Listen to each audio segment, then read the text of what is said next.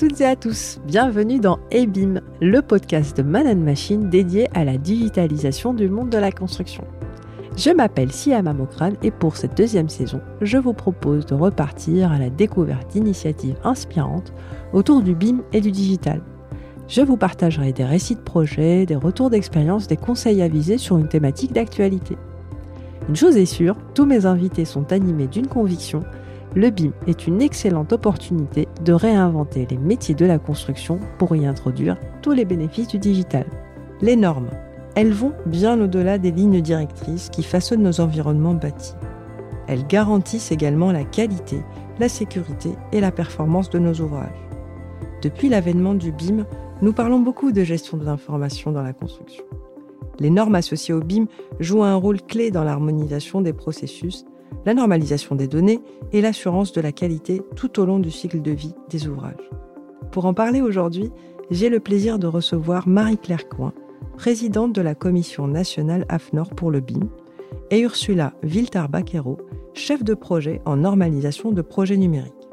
Nous allons décrypter ensemble leur rôle au sein de l'AFNOR, comment sont constituées les communautés d'experts qui porte les normes visant à encadrer les pratiques liées au BIM et favoriser la collaboration et l'interopérabilité. Et BIM, Marie-Claire et Ursula, c'est à vous. Bonjour à vous deux et merci d'avoir accepté mon invitation. Bonjour Siem. Bonjour Siem. Alors, première question, euh, Marie-Claire et Ursula, euh, j'aimerais que vous vous présentiez toutes les deux. Marie-Claire. Bonjour, euh, je suis Marie-Claire Coin, présidente de la commission AFNOR pour le BIM, dite PPBIM. Et euh, c'est quoi une présidence en fait euh, Une présidence d'une commission, c'est la, c'est coordonner euh, les travaux des industriels de tour de table, faire avancer les projets pour faire émerger des textes de pratique communes. Donc c'est beaucoup d'écoute, beaucoup de lecture, et puis une organisation pour rendre efficaces les actions des industriels au bon endroit, au bon moment, dans le bon cercle, suivant des process établis. Ursula? Je suis Ursula Viltar-Baquero, chef de projet en normalisation à l'AFNOR. J'accompagne les experts euh, du secteur du BIM à suivre euh, l'élaboration des normes en France et en Europe. Les experts suivent les travaux spécifiques au niveau du groupe de travail. Donc, euh, mon rôle, c'est aider les accompagner et de permettre une, une suivi documentaire assez efficace via la plateforme collaborative. Merci à toutes les deux. Alors la question que j'aimerais vous poser, c'est qu'est-ce qui vous a l'une et l'autre personnellement euh, motivé à vous impliquer dans ces démarches-là, dans cette démarche autour des normes? Marie-Claire? Alors j'ai un parcours un peu singulier. Euh, vous ne me voyez pas puisqu'il n'y a pas de caméra, mais euh, je suis une vieille dame de la construction et donc je suis euh, architecte. donc j'ai opéré comme architecte et essentiellement dans le monde de l'entreprise avec l'exécution sur site, le pilotage des chantiers et donc sur la partie ingénierie. Donc comment on met en œuvre, comment on réfléchit à la construction des ouvrages, comment on les initie et donc ça enclenche beaucoup des éléments de méthode et de processus. Et euh, c'est autour de comment travailler ensemble, euh, ce qui est quand même l'un des cas d'usage euh, sur le chantier le plus fréquent, que cet intérêt pour le BIM s'est construit. Et donc, quand le mot BIM est réapparu il y a à peu près une grosse décennie, ben on s'est dit, c'est comme Monsieur Jourdain, en fait, on savait pas que ça s'appelait BIM, mais on commençait déjà à en faire. Et donc, on s'est dit, pour parvenir finalement à des résultats, seul on peut pas. donc, il faut aller partager nos besoins, nos attentes et nos contraintes avec les autres partenaires euh, de la construction pour euh, élaborer des socles communs de langage, de process méthode, de structuration, euh, pour parvenir à des résultats partagés, pour finalement que nos ouvrages soient mieux construits, mieux valorisés, mieux maintenus.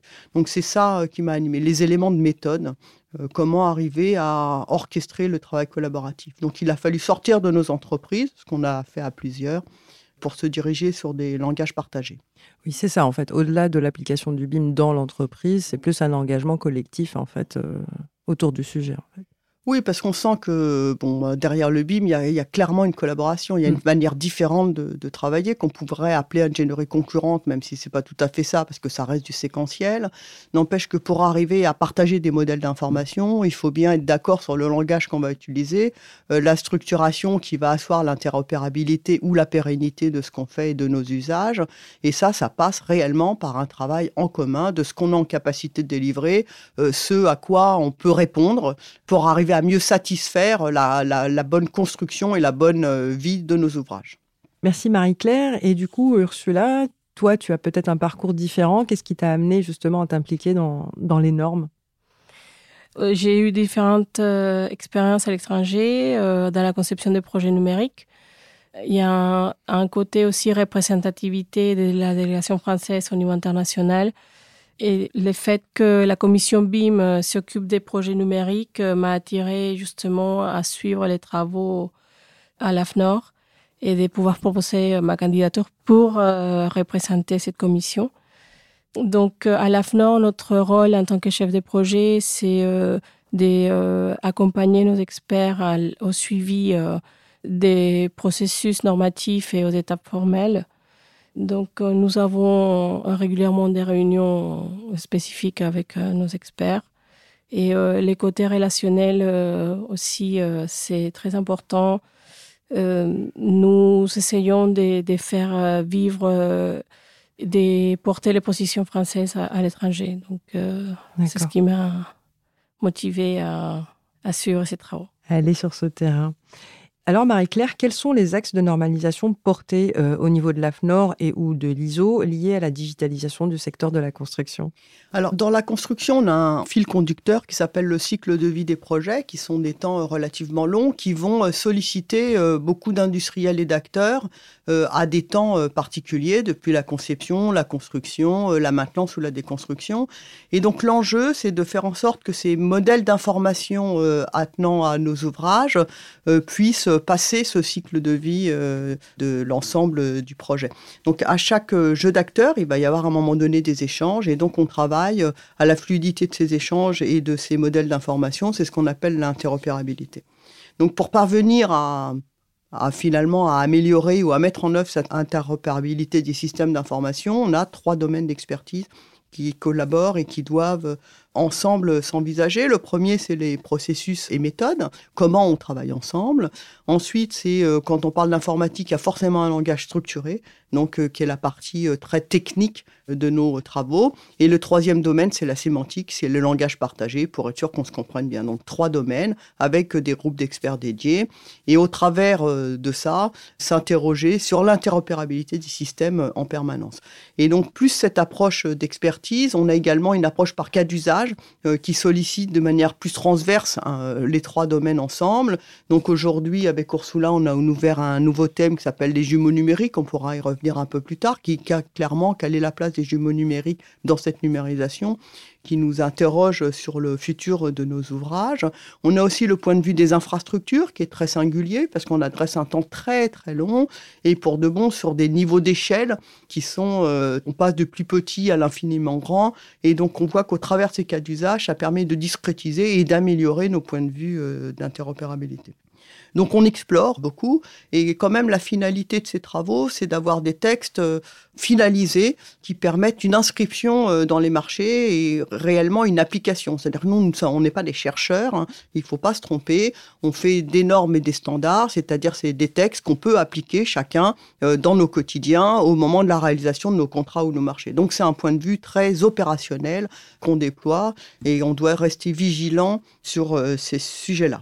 J'espère avoir euh, répondu à la question. Euh. Oui, oui, oui. Et en fait, on répond aussi à une demande de, l'industrie, de la construction. Ah oui, alors en fait, euh, les normes, c'est pas un Deus ex machina, ça sort pas de nulle part. En fait, les normes, elles s'élaborent dans un tour de table. Et ce tour de table, c'est les industriels, les acteurs de la construction qui, ensemble, d'une manière volontaire, décident de venir travailler sur une thématique qu'ils décident eux-mêmes pour mettre en commun leurs expériences, leurs pratiques et se dire, dans cette situation-là, voilà ce qu'on serait capable de partager ensemble pour améliorer tel sujet, pour répondre à tels objectifs.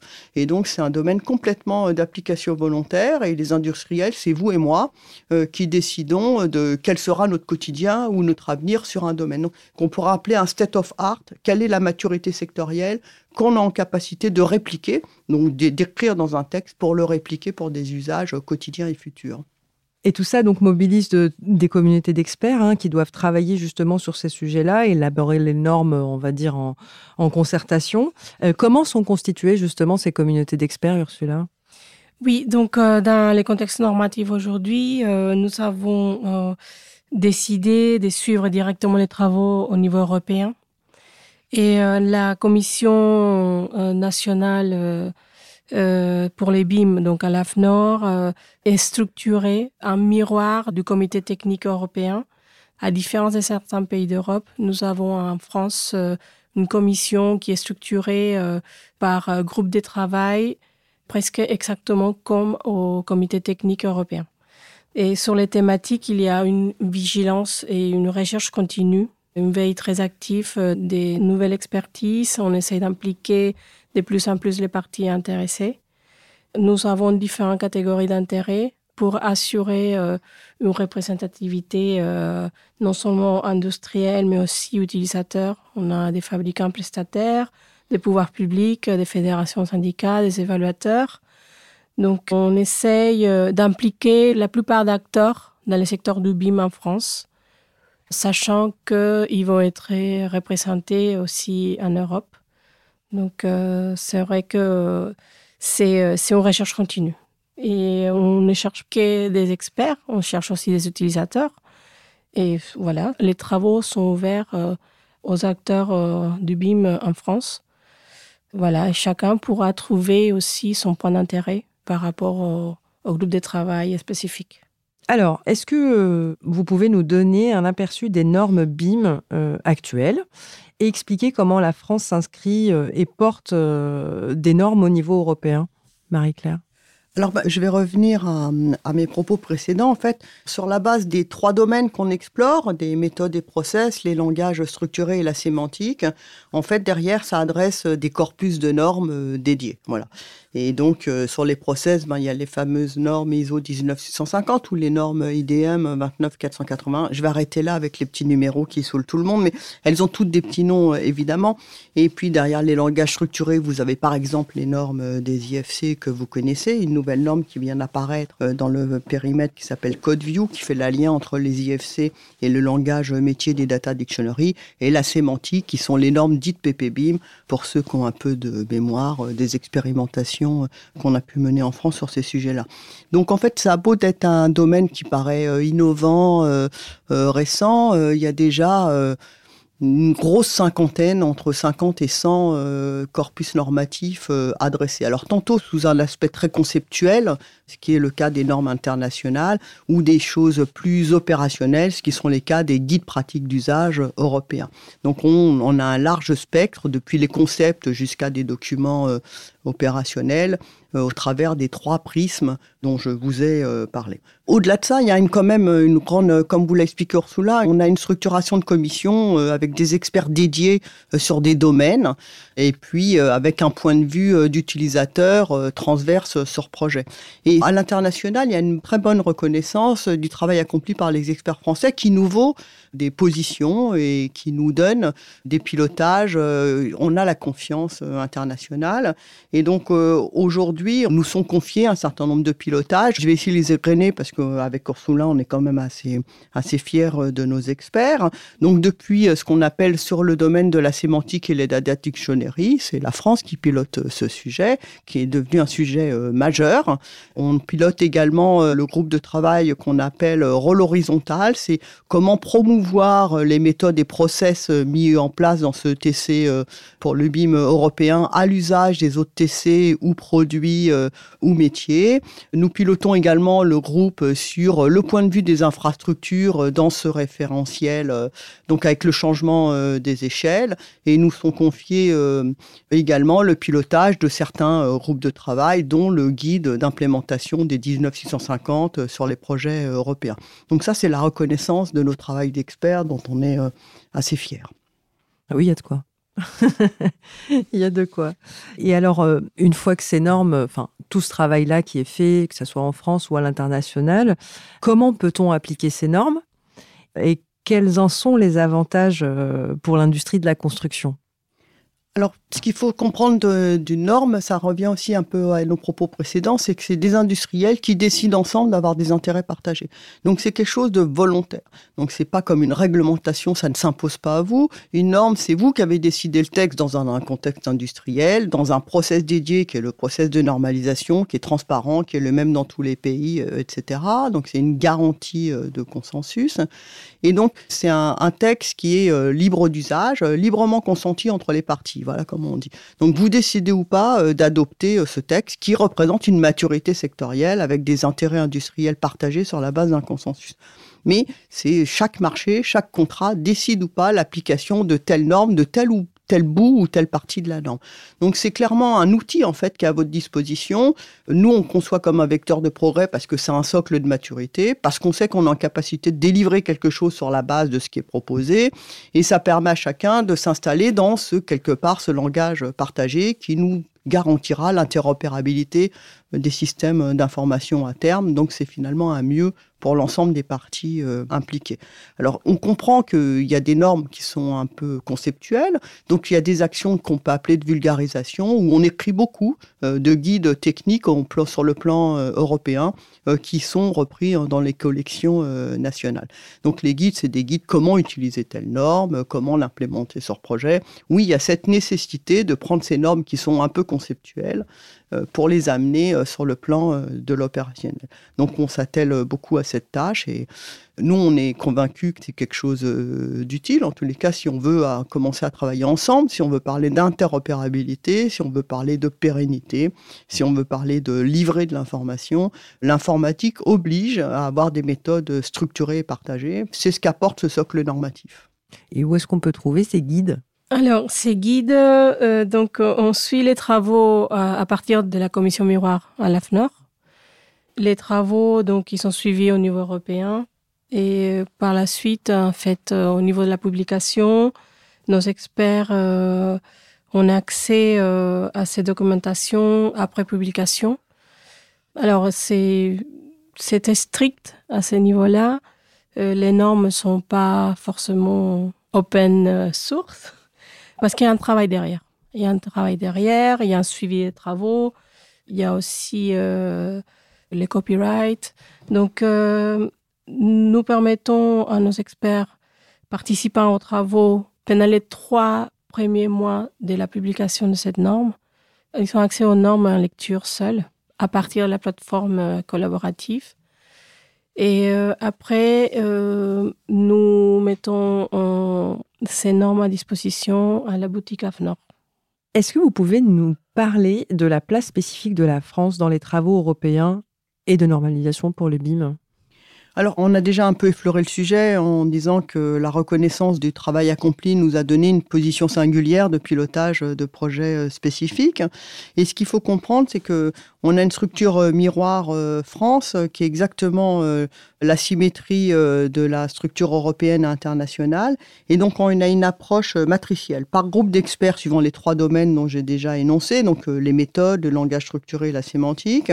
Et Ensuite, euh, par approche euh, projet transverse, ça aussi on en a déjà parlé. Donc aujourd'hui dans les projets transverses, ben, c'est pour que les gens se reconnaissent plus facilement sur les cas d'usage de leur métier. Donc on a parlé des jumeaux numériques qu'on appelle le loin. L'acronyme n'existe pas, hein. c'est le Level of Information Need, c'est le niveau de détail, on va dire euh, en clair, comment on finit par qualifier un échange, quelles sont la méthodologie pour parvenir, les projets de CDE, comme un data environnement, qui sont aussi des sujets qu'on traite pour obtenir une forme de contenu d'un standard, le sujet des infrastructures. Et donc cette application double permet à chaque expert de, soit par le cas d'usage, soit par son domaine d'expertise, de trouver sa place et de s'assurer qu'il est bien à la bonne place pour traiter son intérêt en fonction de son expertise, qui colle avec son activité professionnelle, évidemment. Parce que comme je l'ai aussi dit, en fait, la norme, c'est quelque chose qui est utile au quotidien, c'est pas un projet de recherche, et donc on doit pouvoir l'utiliser dans son activité. Ça doit être valorisé sur les contrats et les projets dans un quotidien ou un futur très proche. Donc, en parallèle de ça, en fait, côté AFNOR, il y a un équipement, il y a une plateforme qui nous permet de partager des process de travail documentés qu'on a complètement alignés sur ces structures de travail. Donc aujourd'hui, on voit qu'on a, avec Ursula, mis en place les structures de travail françaises par domaine d'expertise, par projet, et on a adapté la plateforme collaborative de l'AFNOR pour rendre efficace ce travail-là. Donc c'est une structure ouverte, donc à chaque euh, comité de pilotage euh, qu'on appelle commission nationale, on réexamine est-ce que euh, on est bien par rapport aux attentes de nos industriels, est-ce que la structure est bonne, est-ce que les documents sont bien partagés, est-ce qu'on est bien fait valoir nos expertises, nos points de vue. Donc c'est un suivi permanent, on se voit trois ou quatre fois nationalement au niveau français pour faire ces points d'étape, de manière à s'assurer qu'on est bien à la bonne place au bon moment avec les bons experts. Donc là, en fait, on, vient d'évoquer euh, donc votre travail aujourd'hui au service euh, de l'industrie de la construction hein, et, des infrastructures. Mais alors, quelles sont vos perspectives sur le futur des normes? Puisque bon, on s'agite tous un petit peu sur certains domaines en ce moment. Et alors, quelles en sont justement les perspectives sur le volet du BIM, euh, sur le volet de la gestion de l'information? Oui, donc la réflexion qui a été menée pour l'élaboration des normes dans les BIM et notamment les travaux effectués sur la sémantique ont permis une expérimentation sur les normes du futur. Donc, on parlait bien de Smart Standards. C'est un projet au niveau international. L'AFNOR mène en ce moment une expérimentation sur les dictionnaires des données. Et grâce à cette réflexion dans nous pouvons aussi euh, proposer aux autres commissions de participer euh, à l'élaboration de dictionnaires des données sur leur euh, secteur d'activité. Donc pour l'instant, c'est une période d'expérimentation qui normalement sera plutôt partagée euh, en début d'année prochaine. Mais euh, l'important, c'est qu'on va vers la dématérialisation de la norme. Voilà, donc Marie-Claire, bah, en fait, c'est oui, absolument, En fait, c'est une des pierres essentielles, euh, puisque là aussi, on, on, est sur la gestion de l'information et l'interopérabilité euh, de l'information. Donc, une grande source de l'information, par exemple, concernant les matériaux, viennent des TC produits, et donc euh, une extraction de ces propriétés de matériaux au travers des data dictionary vers un usage partagé, c'est effectivement clairement notre futur. Et donc, commencer par cette pierre. Donc, il y a un certain nombre de propriétés qui sont contenues dans les normes comment les extraire pour les mettre à disposition des utilisateurs pour les insérer sur les gestions d'informations dédiées aux ouvrages sur le cycle de vie. Donc on voit que c'est un processus qui peut-être va prendre un certain temps, mais qui est en train de s'articuler euh, très positivement sur les ensembles des acteurs de la chaîne. Et de dire que nous, on est assez aidés, puisque la FNOR, par nos travaux de la sémantique, a parfaitement compris euh, le rôle à jouer. Alors euh, après, ça doit se déployer sur le plan international, mais je crois que là aussi, la FNOR a une bonne position de dialogue avec ses pairs, et cette expérimentation va être remonté au niveau ISO, euh, donc international, pour être partagé. Donc on est sur un chemin. Alors le temps de la norme, c'est un temps un peu long, mais c'est en tous les cas un temps efficace, puisqu'il finit par euh, déboucher sur des textes utilisables par tous euh, dans nos opérations. Eh bien, c'est hyper réjouissant comme perspective. Merci beaucoup à toutes les deux d'avoir bah, d'être venues jusqu'à nous et de nous avoir donné envie surtout de bah, d'aller regarder hein, et d'utiliser toutes les normes sur lesquelles vous planchez. Merci. En fait, moi, je voudrais juste rajouter, c'est bien d'avoir envie de regarder les textes, mais de participer et de venir nous rejoindre pour collaborer à ces textes, c'est encore mieux. Oui, merci Marie-Claire euh, de faire cet appel. Effectivement, nous restons à disposition, rien que pour échanger avec euh, les acteurs. Justement, je ne dis pas experts, mais les acteurs du secteur du BIM en France pour euh, leur présenter la commission, voir s'il y a des points d'intérêt pour qu'ils puissent participer aux travaux, sachant que notre commission est très présente au niveau européen, là où les normes sont écrites. Bon ben, l'appel est lancé. Merci encore à toutes les deux. Merci de l'accueil. Merci. Et bim, c'est fini pour aujourd'hui. Rendez-vous sur les pages LinkedIn, X et Facebook de Malan Machine pour continuer la discussion sur les normes. Si ce podcast vous a plu, parlez-en autour de vous et donnez-lui 5 étoiles sur votre plateforme d'écoute préférée. À très vite pour un nouvel épisode.